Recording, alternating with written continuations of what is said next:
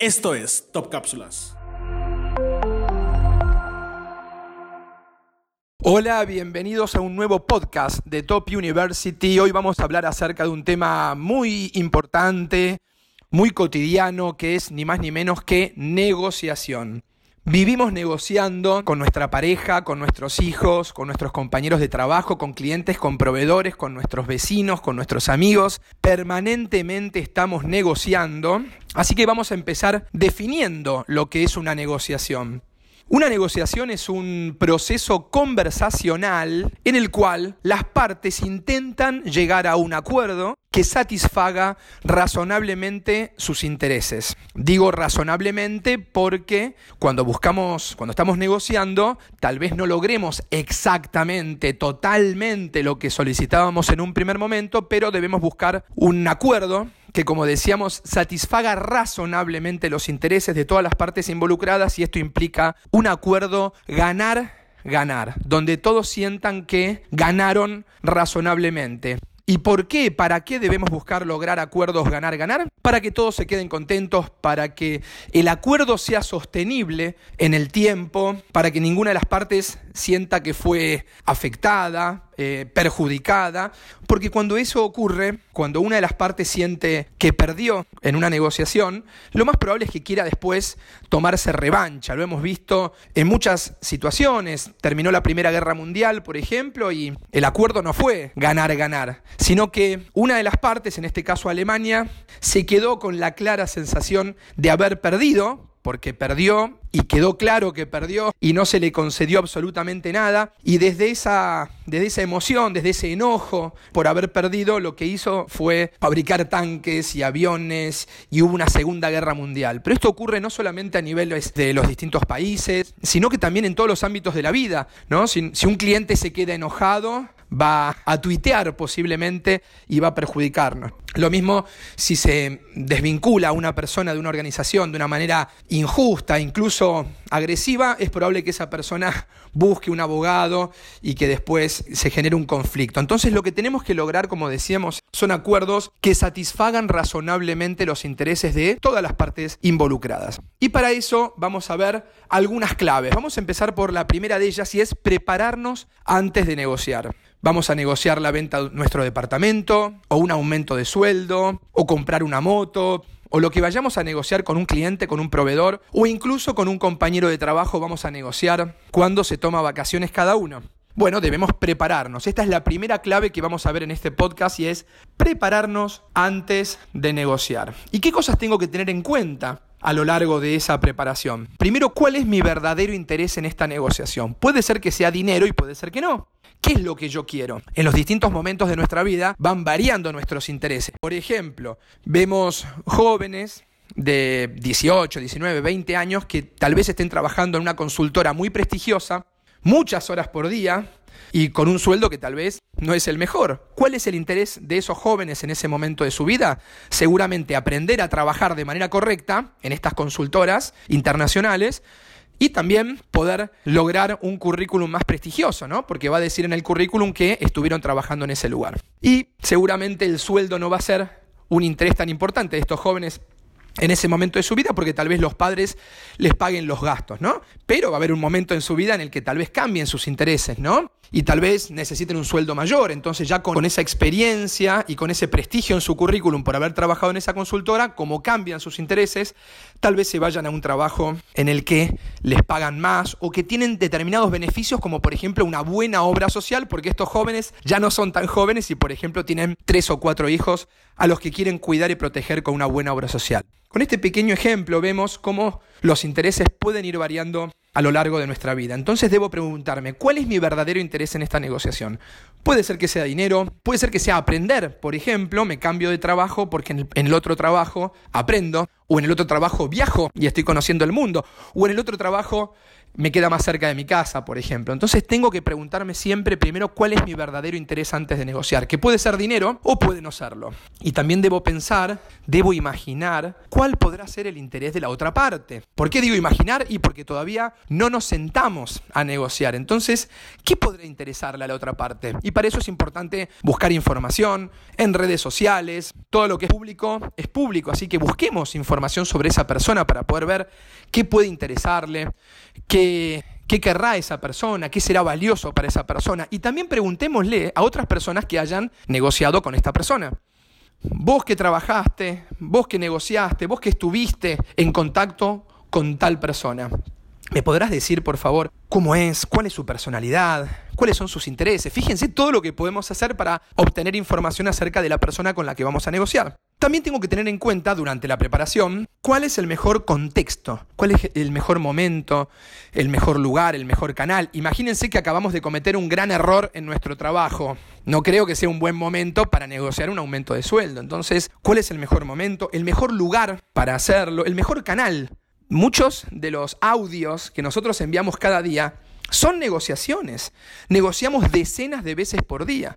Y por ahí estamos negociando encontrarnos con un amigo y le preguntamos, ¿vos llevas gaseosa o la llevo yo? ¿O dividimos? ¿Qué gaseosa te gusta? Eso es una negociación. Todo el tiempo estamos negociando, así que, como decíamos, tenemos que preguntarnos a la hora de preparar la negociación, ¿cuál es mi verdadero interés? ¿Cuál podrá ser el interés de la otra parte? También preguntarme cuál es el mejor contexto, el mejor momento, el mejor lugar, el mejor canal y también establecer los niveles ideales, aceptables y de supervivencia. Por ejemplo, vendo mi moto, pido 10 mil dólares. Ese es el ideal. El aceptable sería 9.500. ¿Y cuál es el de supervivencia? Es decir, ¿hasta cuánto lo voy a bajar el precio de mi moto? Hasta 9.000, por ejemplo. ¿Y por qué? Porque me preparé y porque el valor de mercado es 9.000. Si yo no me hubiera preparado, tal vez vendo mi moto a 8.000 y después cuando veo una revista de motos con los valores de mercado me doy cuenta de que negocié mal, que vendí mi moto a 8.000 cuando el verdadero valor era 9.000.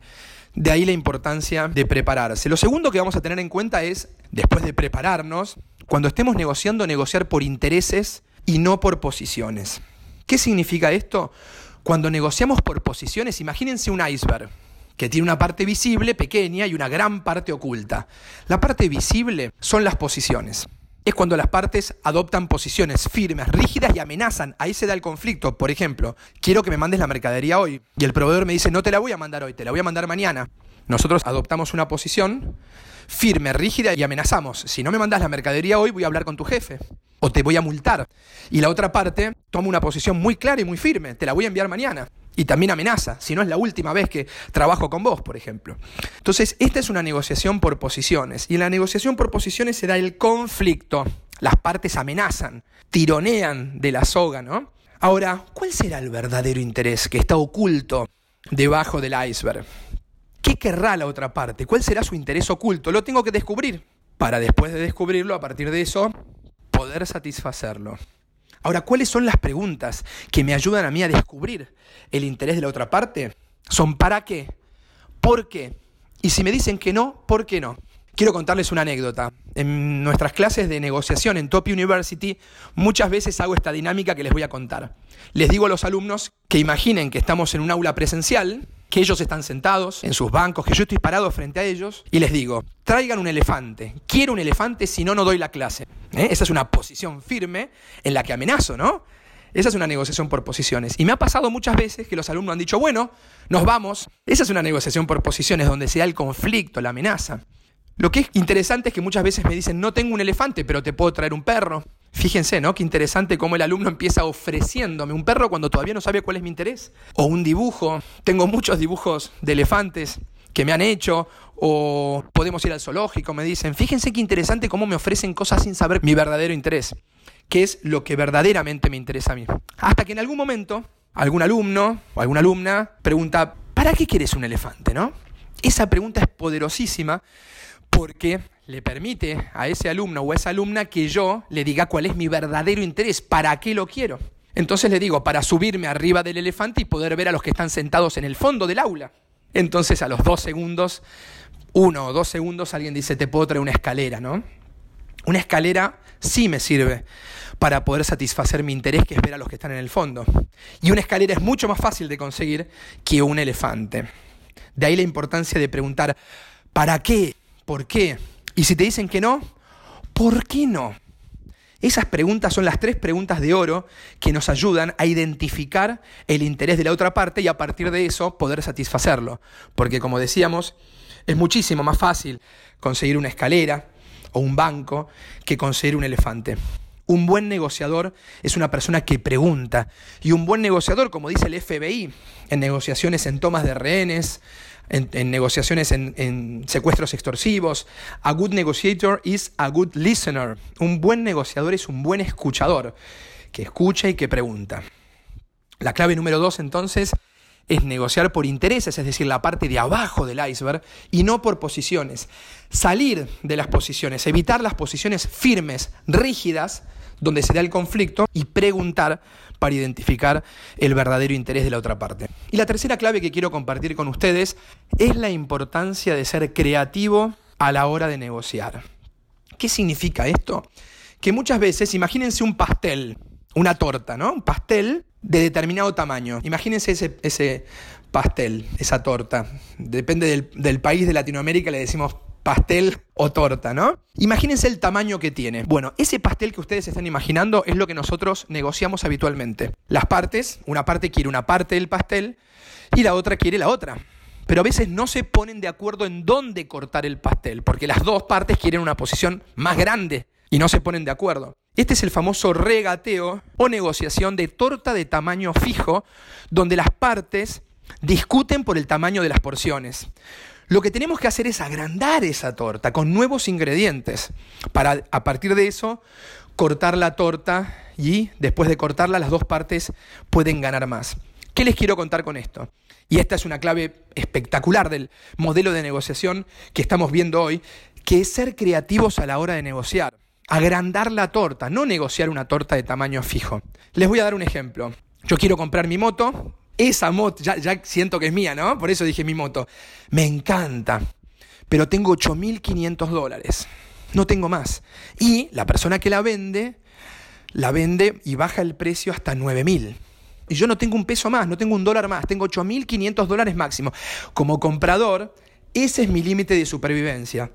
8.500. ¿Y cuál es el límite de supervivencia del vendedor? 9.000. No la baja de 9.000. Estamos a 500 dólares de diferencia. Yo no tengo un dólar más, porque ese es mi límite de supervivencia, y el vendedor no la baja ni un dólar. Estamos a 500 dólares. ¿Es posible lograr un acuerdo? Los invito a que piensen, sí o no, si es posible lograr un acuerdo siendo que yo no tengo un dólar más, tengo 8.500, y que el vendedor la baja hasta 9.000 y no la baja un dólar más. Estamos a 500 dólares. ¿Es posible lograr un acuerdo donde yo me pueda quedar con esa moto? Los dejo pensar. La respuesta es sí, porque siempre es posible. Hay que pensar, hay que ser creativo justamente. Imagínense que la persona se está yendo, ya se está yendo con la moto, entonces tengo mi última chance y le digo, disculpa, disculpa, ¿te puedo hacer una última oferta? Se da vuelta la persona y me dice, sí, pero acordate que yo no la bajo de 9000. Tengo 8.500, pero tengo un departamento en Playa del Carmen que lo tengo vacío en diciembre. Lo alquilo en enero y febrero, pero diciembre lo tengo vacío y te lo puedo dar para que vayas con tu familia. Eso es ser creativo a la hora de negociación. Agregar nuevos ingredientes, nuevos elementos en la torta que para nosotros sean de bajo costo. Si mi departamento igual está vacío. No me cuesta nada dárselo a esta persona que tiene una moto que me gusta mucho. Entonces, ser creativos a la hora de negociar es preguntarnos, ¿qué tengo yo de bajo costo que pueda ser valioso para la otra parte? ¿Y qué podrá tener la otra parte de bajo costo que pueda ser valioso para mí? Y al final, logré el acuerdo. Me dio la moto a 8.500 dólares y si bien la vendió 500 dólares menos, tuvo la posibilidad de estar con su familia en Playa del Carmen durante todo diciembre, que eso tiene un valor muchísimo mayor. Hacemos un repaso de las tres claves que vimos a la hora de negociar. Primero, prepararme antes de una negociación, preguntándome cuál es mi verdadero interés, cuál podrá ser el interés de la otra parte, cuál es el mejor contexto, que es momento, lugar y canal, para poder negociar y establecer los niveles ideales, aceptables y de supervivencia. La clave número dos es negociar por intereses y no por posiciones, por la parte de abajo del iceberg. Para eso hay que preguntar. Y las tres preguntas de oro son ¿para qué? ¿Por qué? Pero si me dicen que no, ¿Por qué no? Y la tercera clave es ser creativos a la hora de negociar.